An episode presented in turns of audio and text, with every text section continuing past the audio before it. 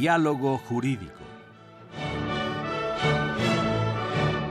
Derecho, Cultura y Humanismo. Programa a cargo del maestro Eduardo Luis Fejer.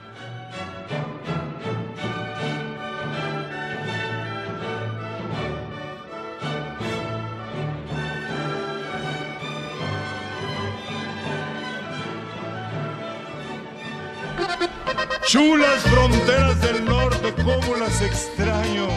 No las miro desde hace un año. Andándome yo paseando por las fronteras del norte. Ay, una cosa tan hermosa. De Tijuana Ciudad Juárez, de Ciudad Juárez Laredo, de Laredo a Matamoros.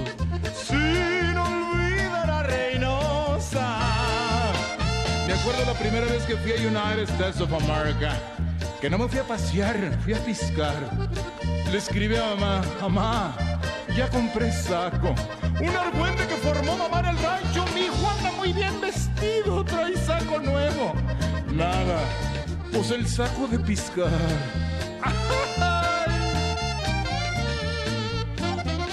Una muchacha en el puente, blanca flor de primavera, me miraba, me miraba.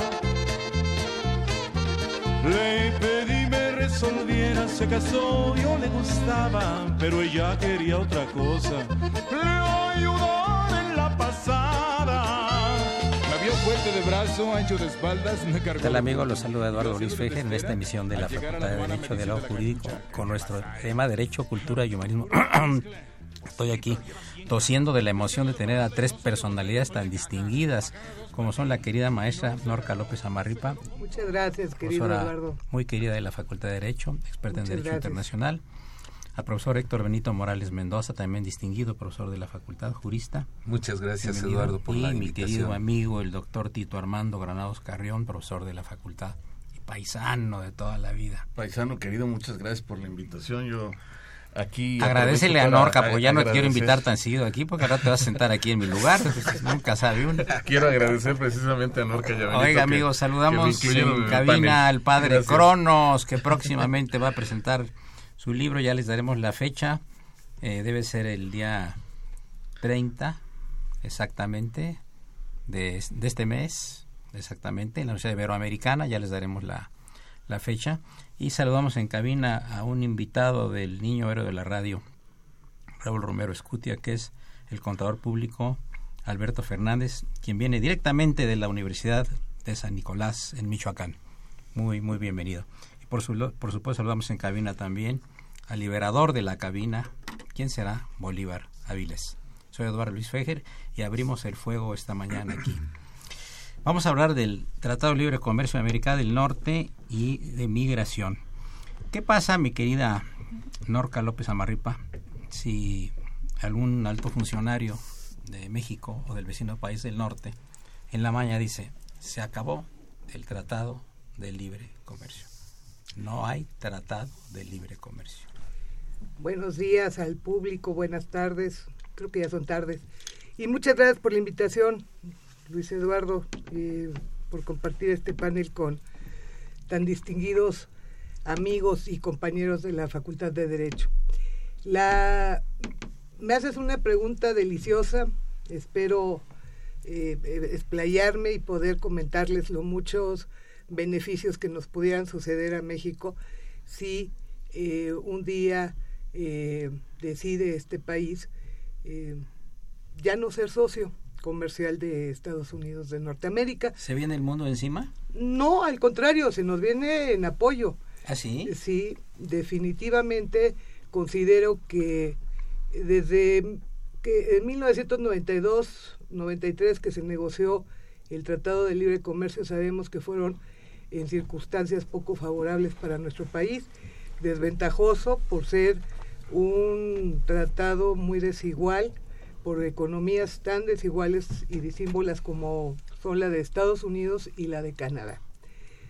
Hoy México se encuentra en una oportunidad eh, comercial, en una en un momento crucial para que tome grandes decisiones. Sin embargo, yo no he visto la postura gubernamental en ningún momento.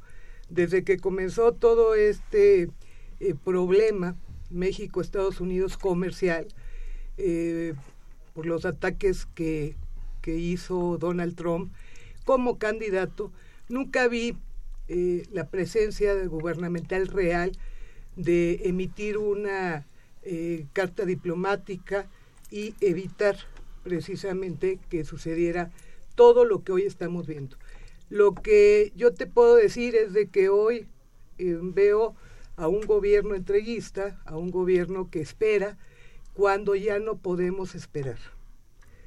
Hoy lo que tenemos que hacer, como internacionalista lo digo, como experta en derecho internacional, es de que México asuma una postura y que México también tenga eh, la dignidad, porque lo que estamos viendo es una presión comercial. Hay una, por parte de Estados Unidos, lo que está haciendo el presidente de, ahí, Donald Trump, es presionar a México comercialmente. Si nosotros lo aceptamos, Fejer, pues vamos a vernos una renegociación muy muy adversa para el país. Si ya fue adverso, eh, vamos a estar el, más todavía eh, cooptados por Estados Unidos, más condicionados por Estados Unidos. Y eso México no lo debe de permitir.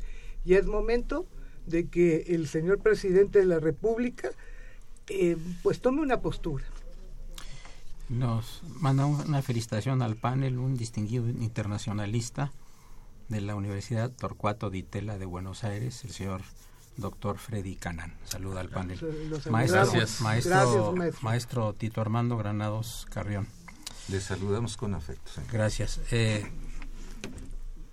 entonces estos nubarrones que estamos previendo no van a ocurrir, ni siquiera de momento, cuando de repente llegue a cancelar este, este tratado. Mira, yo creo que ya eh, eh, estamos y realmente creo que no, no se puede conducir un país a base de tuitazos, esa es la verdad. y el señor eh, pues eh, no, no conecta eh, la neurona con la lengua y los dedos, ¿no? Entonces de pronto ay, su, yo no quisiera estar en su equipo de trabajo, la verdad sería muy lamentable. Yo tratando de hacer algo, de construir algo con políticas públicas serias, en, como tienen que ser en cualquier país, en cualquier nación que tiene leyes, que tiene acuerdos, tratados, constitución, etcétera, y de pronto que mi jefe abra la boca o mueva los dedos y me eche abajo todo. Aquí estamos, este, me, recuerda mucho a, aquella, aquella, eh, aquel ejemplo de tía Cira que tenía los perros muy flacos. Y le decían, oiga, tía Cira, pues, ¿por qué no les da de comer a sus perros? No, pues no comen. ¿Cómo que no comen, tía? No, pues no comen, mira, ve, hijo. Sacaba unas tortillas, las tomaba en la mano izquierda y en la mano derecha agarraba un garrote y le, y le hacía a los perros, ten, ten, este firulais, o como se llamara el perro, ten, y, pues el perro atrancado ahí viendo que, pues tenía hambre, pero eh, en la mano derecha la tía tenía el garrote y le dice, pues ya ves, no quieren comer los perros. Mm, se me hace muy ejemplificativo de lo que pasa porque ni más ni menos este fin de semana el encargado de comercio de Estados Unidos hizo algunas declaraciones suavizando la postura del gobierno norteamericano respecto de la posible renegociación del Tratado de Libre Comercio. ¿Qué sucedió? Dijo, bueno, es que nos iría mejor a los dos, en fin, eh, un, arreglo de un tratado, eh, una revisión que es necesaria.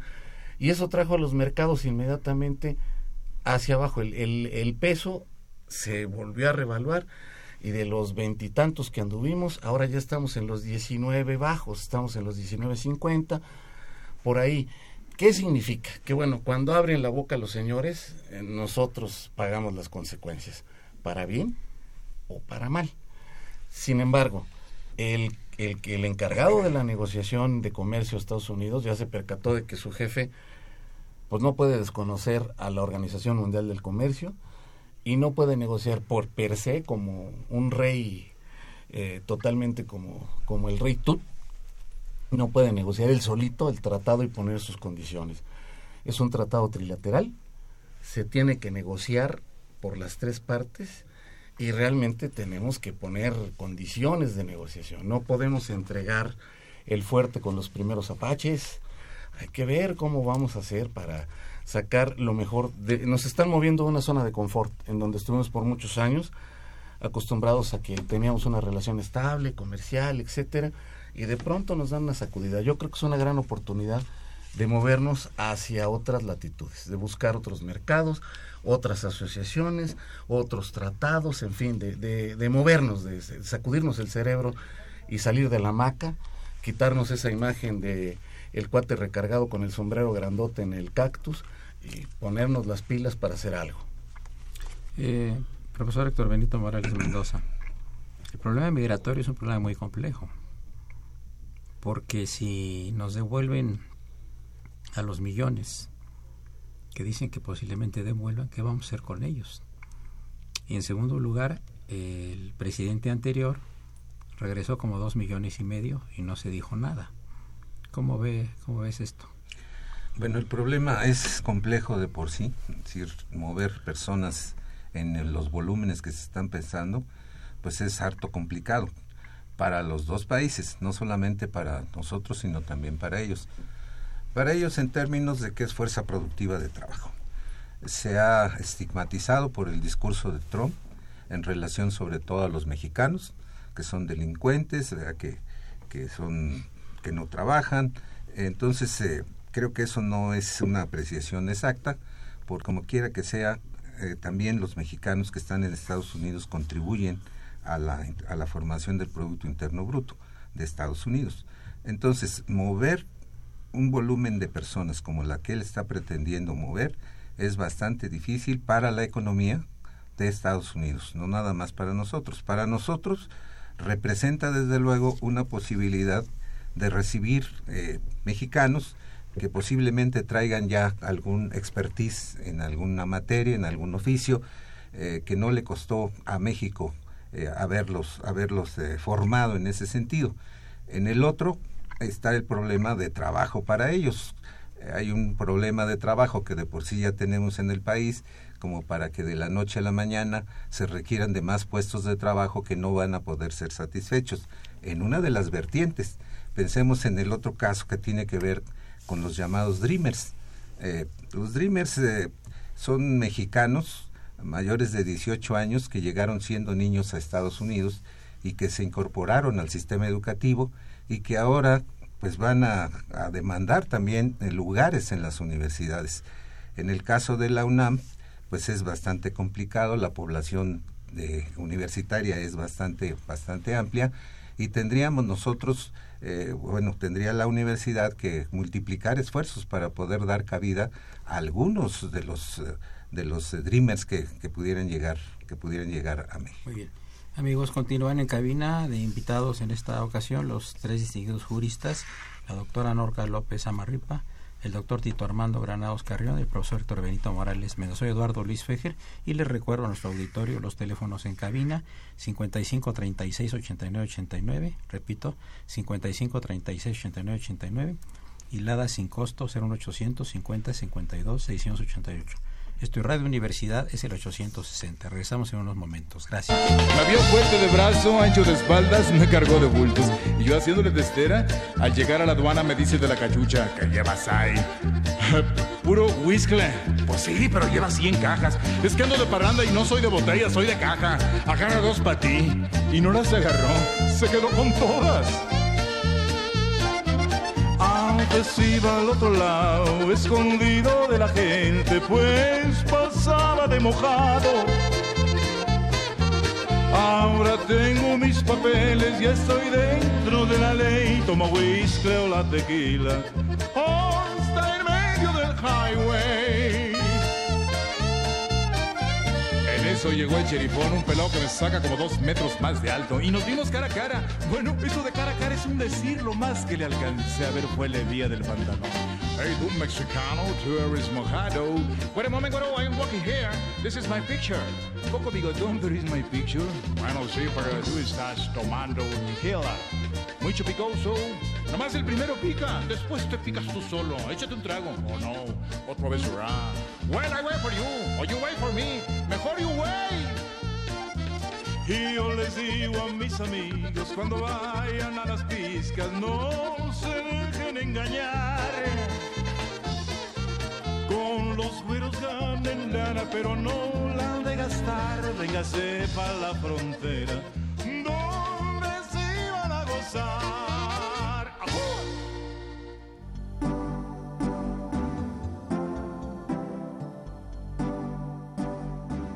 Está usted escuchando Diálogo Jurídico, Derecho, Cultura y Humanismo.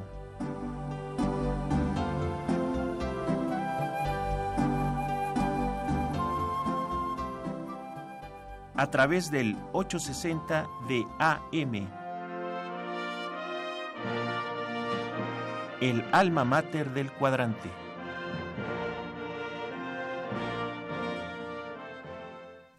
Se incorpora a la cabina también con nosotros el distinguido abogado, eh, profesor de la, de la facultad, Bolívar Avilés, a quien saludamos con, con todo afecto. Bien, Lourdes Muñoz del auditorio nos dice, el profesor Tito Armando Granados Carrión está hablando de los apaches como un tema peyorativo. Son nuestros hermanos, no los otros. ¿Qué tienes que decir en tu defensa? Que no lo utilicé como un término peyorativo, eso fue una, un ejemplo del combate que hay entre unos y otros. Y aquí nosotros estamos obligados a defender lo que tenemos, o sea, no fue absolutamente con el ánimos de molestar o de hacerlo peyorativo, definitivamente no.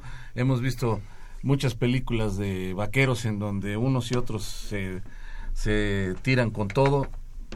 Y finalmente, bueno, aquí lo que hay que hacer es ser inteligentes para tener la mejor eh, la mejor decisión en el punto. Y tiene toda la razón una disculpa si es que si en su momento eh, se tomó a mal pero no fue no fue en ese sentido. Y aquí me gustaría decir nada más unos cuantos datos. El, el 8% del producto interno bruto esto es el total de bienes y servicios que se producen en un país a precios de mercado durante un año, ¿sí? el 8% de todo eso que se produce en Estados Unidos lo hacen eh, los indocumentados. Los migrantes en general, eh, con cualquier estatus, generan 600 mil millones de dólares para la economía norteamericana. El señor Jaime Chávez, que es un asiduo de miembro de nuestro auditorio, creo que es el único que nos escucha ya, pero ya como quiera estamos muy agradecidos con él. Dice el señor Chávez, los que nos gobiernan México están solo en espera de lo que diga Trump sin tomar iniciativa y soluciones a los problemas. Se felicita al panel. Eh, Gisela Bernal, también del auditorio, a la que le mandamos un saludo, dice, Trump está siendo muy benéfico para México. Está logrando renegociar el dañino TLC ya dijo que va a aumentar nuestro salario, ojalá sea presidente por tiempo indefinido. ¿Qué tienes que decir a esto, eh, Héctor Benito Morales? Bueno, creo que la, la expresión de la, de la radioescucha es, es un sarcasmo, ¿no? Porque en realidad Trump no puede tomarse como alguien que nos puede beneficiar. Es decir, eh, los mismos eh, norteamericanos pues están viendo y evaluando la posibilidad, se mira inclusive de que pudiera desocupar la Casa Blanca, ¿no? Por convicción misma de los norteamericanos. Yo creo que ya más evaluación, por favor, en el Senado norteamericano fueron las expresiones muy claras de que eh, le aplaudieron a rabiar a, Donald Trump en sus posturas que ha tomado en relación a la, a la, a la relación bilateral, a la relación trilateral que tiene que, y que mantiene en el Tratado de Libre Comercio. Sin embargo, bueno, la, la cuestión es de que tenemos que tomar varios aspectos, ahorita que hablabas, Eduardo Luis, de la migración. A mí antes de que lleguen aquí me preocupa eh, nuestros conacionales, nuestros hermanos allá. Sí, claro. ¿Qué es lo que está pasando realmente con estas personas, nuestros hermanos allá? ¿Qué es lo que está pasando? Que llegas al consulado y les dan una lista de abogados para que ellos elijan. Sabemos que eh, los servicios de la abogacía en Estados Unidos son muy altos y muchos de muchas de estas personas de nuestros connacionales que han ido a trabajar no han ido a trabajar eh, pensemos replanteémonos porque eh, querían conocer a los altos güeros rubios. Ellos fueron a trabajar por una mejor situación empleo, porque nuestro país no le da fuentes de empleo. Ellos emigran. La cuestión es de que ahorita es muy grave todo lo que está pasando porque mucha gente que ya había obtenido la ciudadanía norteamericana les están haciendo firmar y esto no es con Donald Trump, quiero aclarar que esto ha comenzado en tiempos atrás. Obama nunca firmó un tratado eh, o, una agenda eh, bilateral México-Estados Unidos de migración. Y lo aclaro porque muchos creen que ahorita empezaron las grandes, los grandes, este, las grandes deportaciones. No, esto comenzó en tiempos atrás. Ahora bien, ¿qué es lo que está sucediendo? Lo que a mí me preocupa es de todos esos niños que nacieron en territorio norteamericano, ¿qué va a pasar con ellos y que no se les ha eh, puesto un, acta de nacimiento mexicano. Sabemos que la doble nacionalidad ya se permite desde hace muchos años. La cuestión es de que no vemos claro en cuanto al apoyo que está recibiendo eh, nuestros conacionales, el apoyo real, porque yo puedo sacar como Secretaría de Relaciones Exteriores un letrerito y decirles a ellos qué es lo que tienen que hacer, pero realmente la protección que debemos de dar para evitar precisamente que los derechos que ellos han adquirido eh, por territorialidad se pierdan. A muchos les están obligando a firmar eh, su deportación voluntaria. ¿Por qué? Porque pues muchos de ellos no hablan aún bien o no leen eh, el inglés y les dicen firmen. Dos, ¿qué va a pasar con todos esos niños? Si esos niños no son registrados como mexicanos, eh, en, el momento de deportar a sus padres, el Estado norteamericano se queda con el menor porque, porque es un norteamericano, la protección del Estado.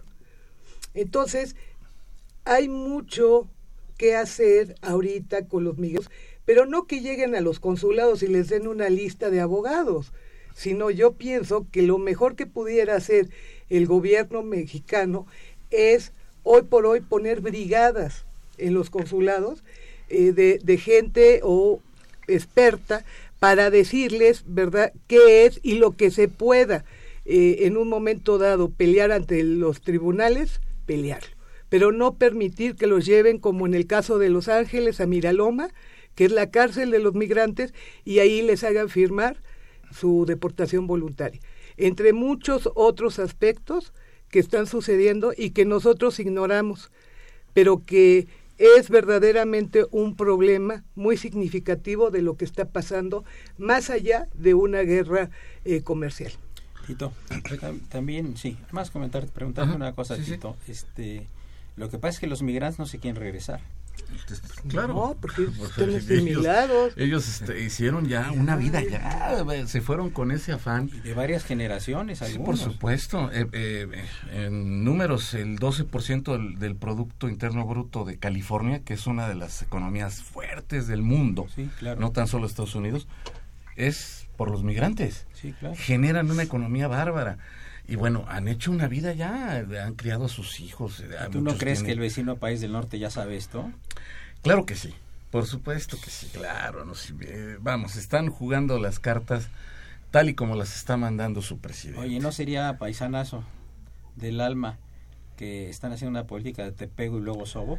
Claro. Eh, eh, te decía yo el, ejemplo de el ejemplo de las tortillas y el perro.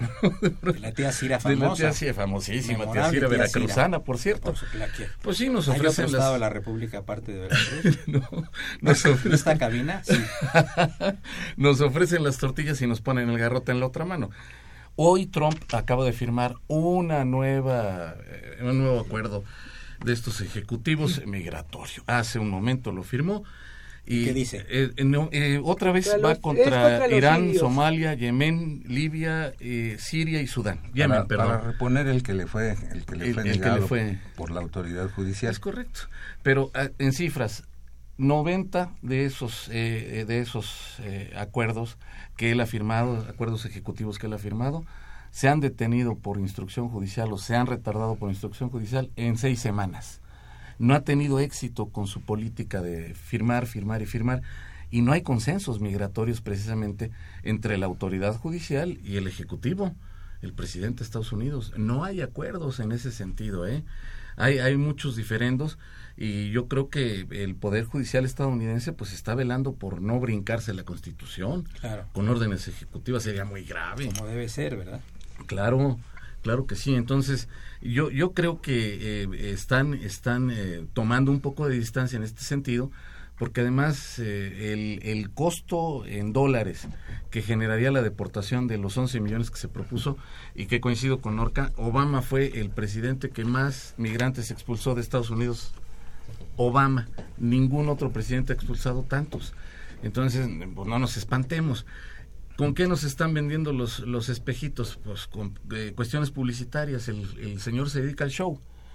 ¿Qué hacen? Pues ahí va, a los medios. Lo atrapamos, lo detuvimos, la familia lloró, etcétera, etcétera. Esto ha sido de muchos años en Estados Unidos.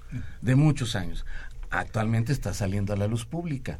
Sí, pero ha pasado por muchas generaciones y muchos de nuestros paisanos y, y de, de la gente que emigró de otros países lo ha sufrido. Y lo ha permitido México, Armando, lo ha permitido México, ha permitido muchísimas situaciones que son muy lamentables con nuestros connacionales. Ellos realmente no reciben la, la ayuda, el apoyo en tiempos de guerra o en tiempos de paz. No están recibiendo realmente, ahorita más que nunca, pero anterior yo tuve la oportunidad y les voy a compartir algo, mi experiencia. Yo estuve eh, exactamente en el estado de California, en Los Ángeles, en una práctica. Fuimos a practicar la oralidad eh, del sistema jurídico eh, y nos permitió el ingreso un mexicano, de origen mexicano, por cierto, que es presidente, no sé si siga siendo presidente, de la Corte Criminal y una gentil mujer, eh, Catherine, de, de, como presidenta de, del Tribunal Migratorio. Ahí tuvimos la oportunidad de conocer muchos casos, eh, la mejor voluntad que tienen eh, esto, el, el, el, sistema jurídico norteamericano de darle la oportunidad. Uh -huh. Conocimos bien a fondo eh, cuándo eh, es un indocumentado y cuándo se convierten en un ilegal. Y conocimos también la ida eh, cuando los remite eh, para, para ya eh, pronto a su deportación. Vimos que esto, eh, la protección consular no será real, que hay gente que está en Miraloma pudiendo arreglar su situación y no, no pasa nada porque recurren ellos a siendo y documentados, no ilegales. Y aún si la persona ha cometido alguna una infracción, lo que ellos le llaman felonía, uh -huh. pues recibir el apoyo de tu país, finalmente no dejas de ser mexicano uh -huh. por irte. No fue así. Yo digo que yo digo que no es eh, un problema de ahorita, es un problema que se viene gestando toda la vida.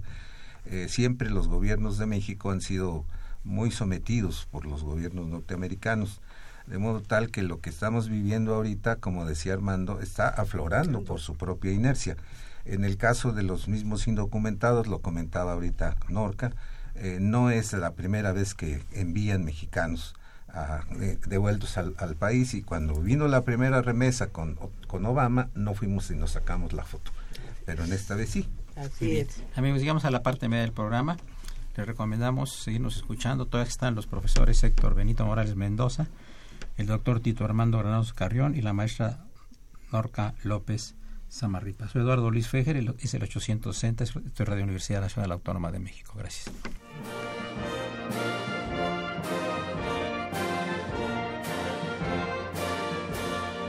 Su opinión es importante. Comuníquese. Nuestro número 5536 8989. Del interior de la República 01800 5052 688.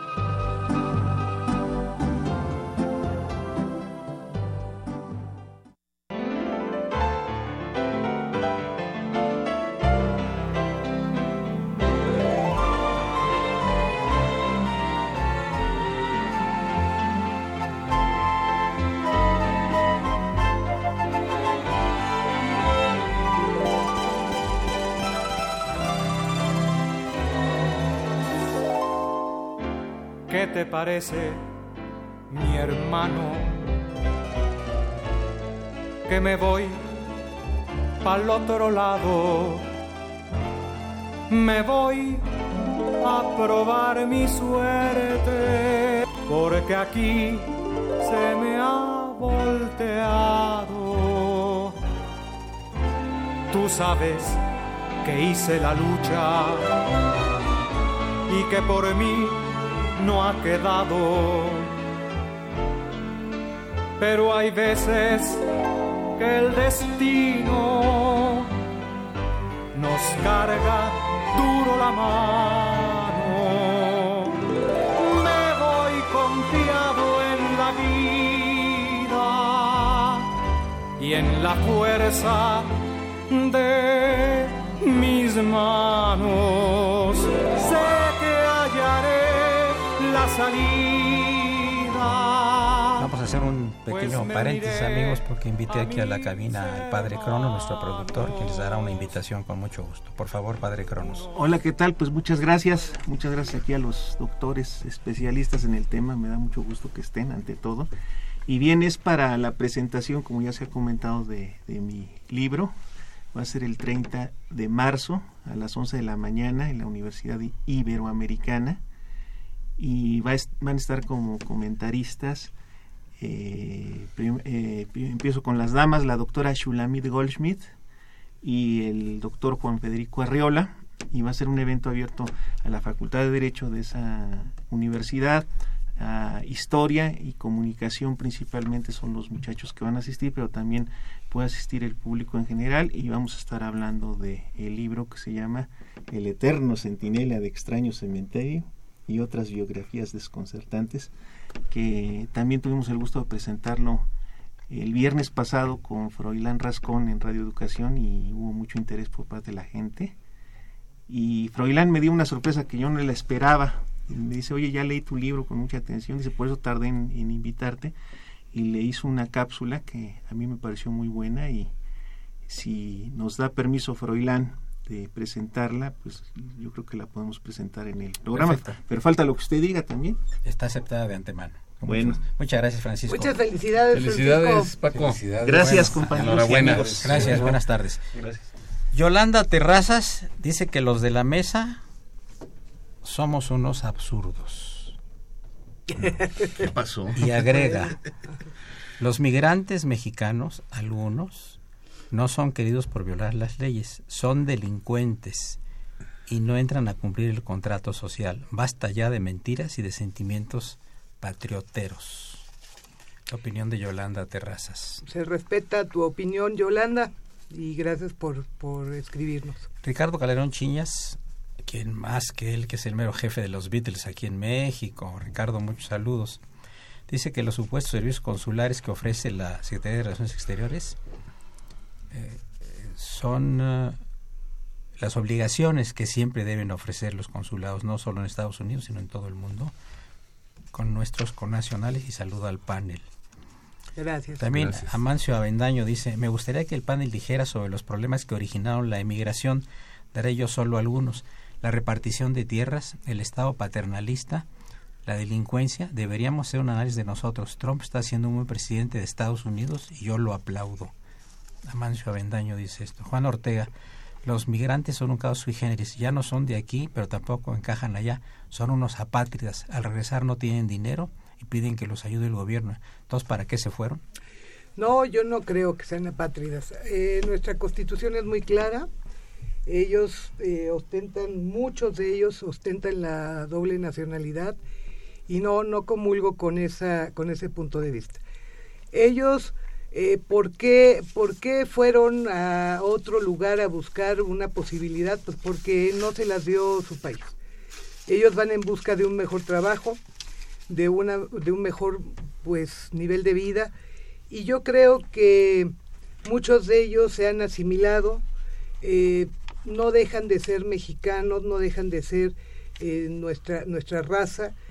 Y yo creo que esto que está planteando no es eh, como deberíamos nosotros los mexicanos en unidad verlo, sino ver la protección que podemos dar em, sin, sin, dejarnos de que van a venir, porque eso es precisamente la xenofobia.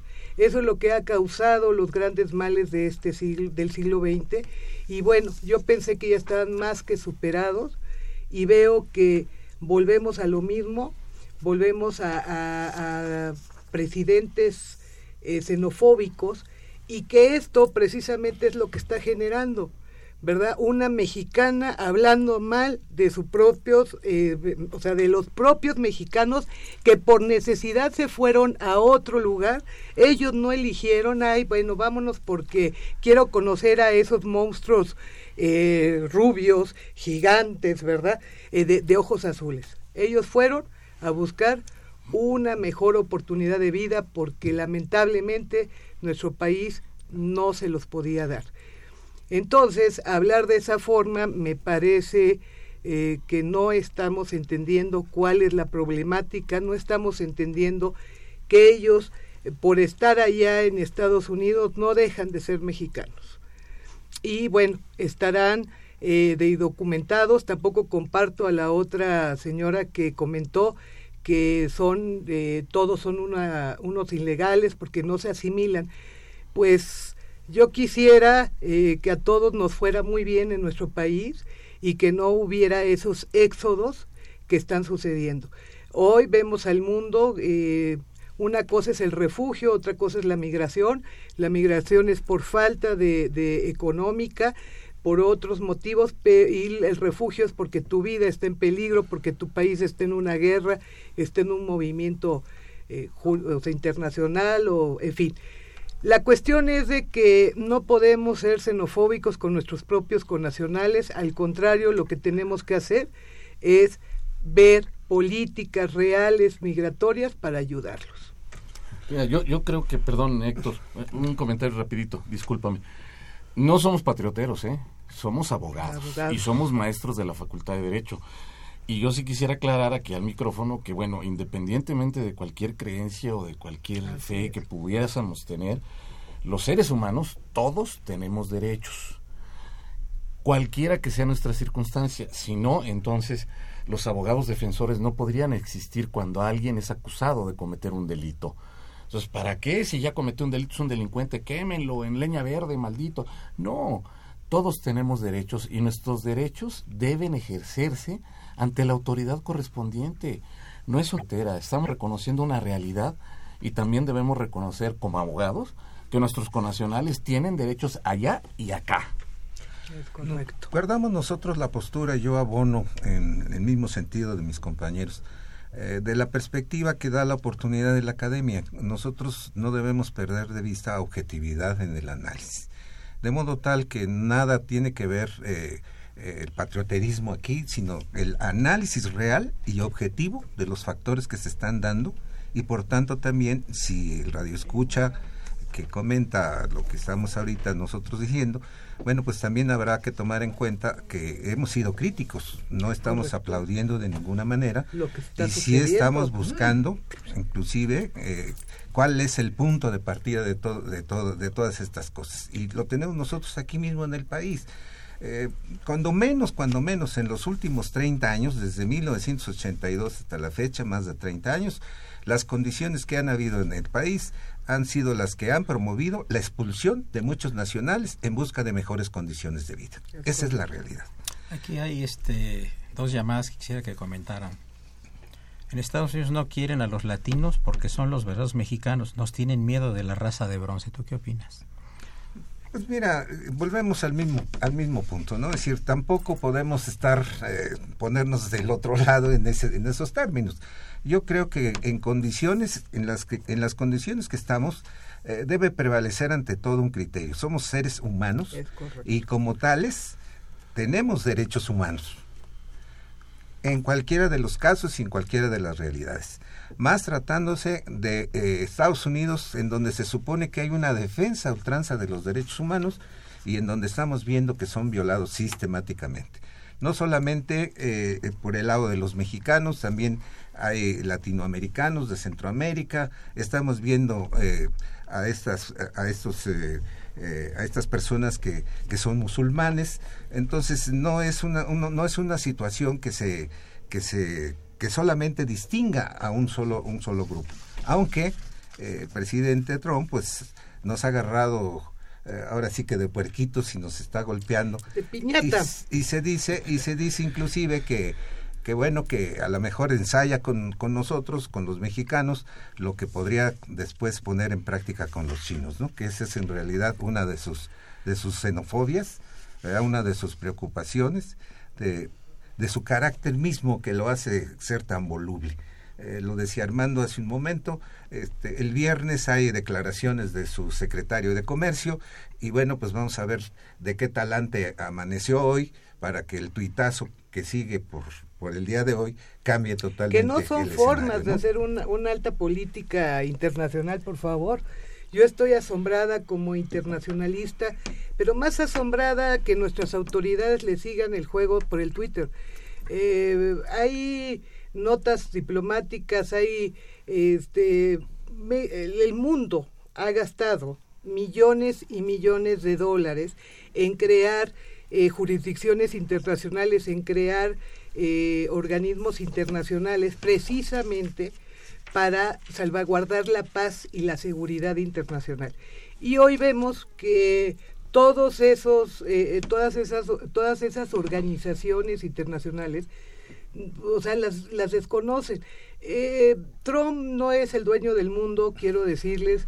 Trump es un presidente más de una sociedad de estados y entonces como tal, eh, si el señor quiere jugar al Twitter, pues que juegue con el Twitter. Sin embargo, yo creo que los otros presidentes no pueden de ninguna manera entrar en ese circo, en ese circo de, de, mediático de, o de... Tito Armando. Eh, Sí, efectivamente. Creo yo que enencia en el manejo de un Estado. La, la, gente no se hace de la noche a la mañana para manejar un Estado. Un estadista se forma a través del tiempo con pensamiento, con ideología, con educación, con cultura, con desarrollo, con experiencia. Y de pronto vemos que pues, llega alguien que nunca ha tenido un contacto real con el poder político, con la Realpolitik. Sí, y, de pronto crea un caos en todos, en todos, no, tan solo en nosotros mexicanos o en todos los centroamericanos y todos los extranjeros que eh, han estado en, su país, no, en su propio país. La gente eh, está a la expectativa de qué va a pasar y bueno, no ha sido lo mejor realmente lo que ha sucedido con su estilo y su forma y, coincido, no porque alguien se aviente del puente, pues nos tenemos que aventar todos. Debemos ser prudentes y debemos de ser sobre todo objetivos. Reaccionar con prudencia no significa que al primer toque, y es lo que decía hace un rato con el fuerte, al primer toque de claxon me voy a frenar. No, yo lo que voy a hacer es voltear para ver quién está por ahí y seguir manejando. Seguir manejando. Amigos, llegamos a la, perdón, ya, ya, ya, está el corte ahorita. Después del corte, con todo gusto, tenemos la, palabra. Eh, continúen en el 860, esto es Radio Universidad Nacional Autónoma de México y es el programa de la Facultad de Derecho, Diálogo Jurídico. Gracias.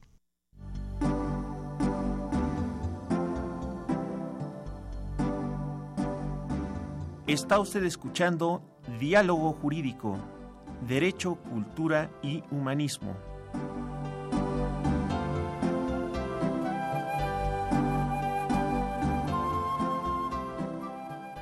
A través del 860 de AM. El alma mater del cuadrante. Siempre fui un vagabundo sin ocupación,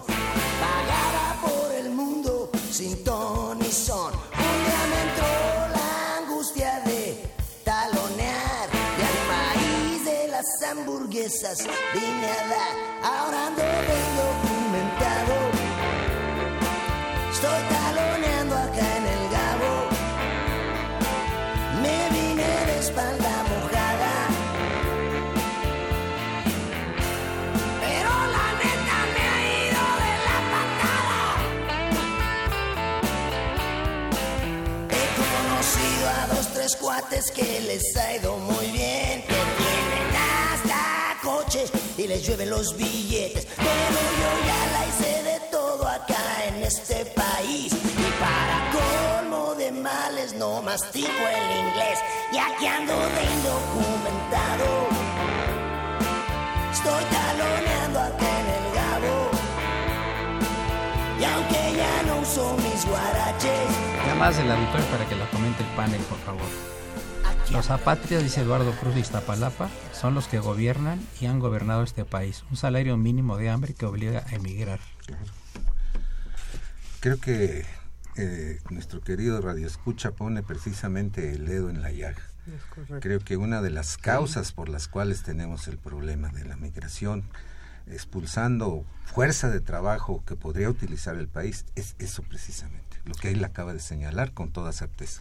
Julia Leticia, que es ingeniero agrícola, dice doña Leticia, el campo fue completamente desmantelado. La infinidad de instituciones como la CONASUPO ya no existen. Los culpables es, o- es el neoliberalismo. Así es. Así Sí, es. coincido, coincido. Realmente eh, malas políticas públicas, instituciones nefastas y un abandono sistemático del gobierno hacia el campo, pues trajo como consecuencia lo que estamos viviendo. La gente se fue a buscar oportunidad a donde su país no se la ofreció. Oye, después de que nos tundieron muy fuerte, Jaime Chávez dice, ¿qué nos pasa? Teniendo personas pensantes como tus distinguidos invitados, ¿por qué está México tan, amala- tan amolado? Porque no nos han descubierto. Eh, yo ya te descubrí, Norca, no Laura Sierra Rodríguez le pregunta a la maestra Norca lo siguiente. Sabemos que el gobierno está sometido. ¿Habrá manera de que se puede, que, que a ver, se recurra ayuda a organismos internacionales para dejar un precedente de que el pueblo no reconoce ningún tratado firmado por el presidente? Bueno, si nuestro gobierno no tiene postura, si nuestro gobierno no tiene la decisión para poner una nota diplomática desde un comienzo, pues no creo que ahorita. Ahora que si los ciudadanos podemos, lo- lo- los ciudadanos podemos ir a, alguna instancia internacional, pues solamente recurriríamos a, las instancias de derechos humanos. Sin embargo, por, por violaciones a, nuestra integridad.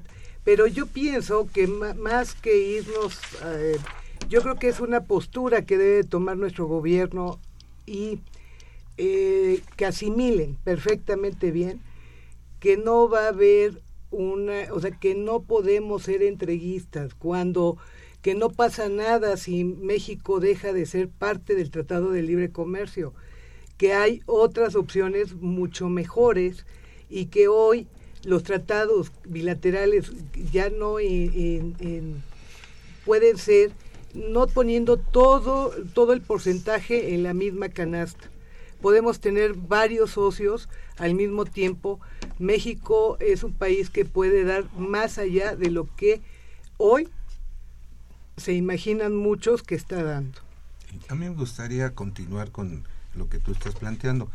Yo decía que lo que estamos viendo ahorita, y sostengo esa tesis, es la suma de errores que se han venido dando por los gobiernos del país. Y uno de esos errores precisamente se refiere ahorita a lo que tú decías, Norca, precisamente. A, como se dice coloquialmente, haber puesto todos los huevos en la misma canasta. Le dimos la espalda a los países de Latinoamérica que encontraban en México, como decían el hermano mayor, eh, que, en el que veían la posibilidad de mejora trabajando coordinadamente. Ahí hay un punto muy importante. No volteamos a los mercados europeos, no, no volteamos a los mercados asiáticos y todo, el 75% de nuestro cambio- intercambio comercial se da con Estados Unidos. Y ahorita tenemos las consecuencias. El tiempo encima, no tenemos ahorita para construir o reconstruir nuestras relaciones comerciales y sin previsión alguna de quienes se supone que con muchas corcholatas están asumiendo las tareas de gobierno para poder señalar eh, con previsión, imaginar, trabajando con escenarios, lo que podría pasar, incluyendo la realidad actual. Bien, amigos. Nada más la última llamada de don Elías Espinosa, que felicita al programa. Gracias. ¿Por qué no vemos que hay expresidentes con una sustanciosa pensión, ministros de la Suprema Corte de Justicia millonarios? Es el problema de tanto migrante. Yo le agradezco muchísimo a Norca, López Amarripa, querida amiga, admiradísima jurista, destacadísima y respetada internacionalista, su presencia y comentarios. No, gracias a ti y gracias a mis compañeros. Lo bueno es que la primera parte del programa me dijiste Luis Eduardo, ya la segunda me dijo Eduardo Luis, a ver si al rato me dice Lalo. Mi querido paisano, único y verdadero, el doctor Tito Armando Granados Carrión, también distinto jurista, respetabilísimo, profesor de la facultad. Muchas gracias por tu presencia y comentarios. Paisano, muchas gracias. Un saludo a don Jesús Mata, a doña Lupita Mendoza y a Aide Mata. Desde aquí les enviamos un cordial saludo. Muchas, gracias, por la invitación. Y desde luego el querido maestro profesor Héctor Benito Morales Mendoza por sus atinados comentarios. Muchas gracias Eduardo por la invitación, gracias por a mis compañeros por permitirme alternar con gente de tal de tal talla. Ah, Eh, Bueno, intercambiando, bueno, Tito es de elevada talla, ¿eh? de- Por de el dos metros. 1.85. Una operación de Socorro Mons, a quien saludamos con el afecto de siempre. La imagen siempre grata del Padre Cronos. Recuerden, el día 30, 11 de la mañana, Universidad Iberoamericana le presentarán su libro. Asistentes de producción, Raúl Romero Escuti, niño de la radio, y Bolívar Avilés, el liberador de la cabina. Soy Eduardo Luis Feje, la mejor de las tardes. Continúen, este es el 860, esto es Radio Universidad Nacional Autónoma de México. Siempre fui un vagabundo sin ocupación. Vagaba por el mundo sin ton ni son. Un día me entró la angustia de talonear. Y al país de las hamburguesas vine a dar. Ahora ando. Estoy taloneando acá en el Gabo. Me vine de espalda mojada. Pero la neta me ha ido de la patada. He conocido a dos, tres cuates que les ha ido muy bien. Que tienen hasta coches y les llueven los billetes. Pero yo ya la hice de este país. Y para colmo de males no mastico el inglés. Y aquí ando de indocumentado. Estoy taloneando acá en el Gabo. Y aunque ya no uso mis guaraches, aquí aprendí a amar a Dios en tierra apache.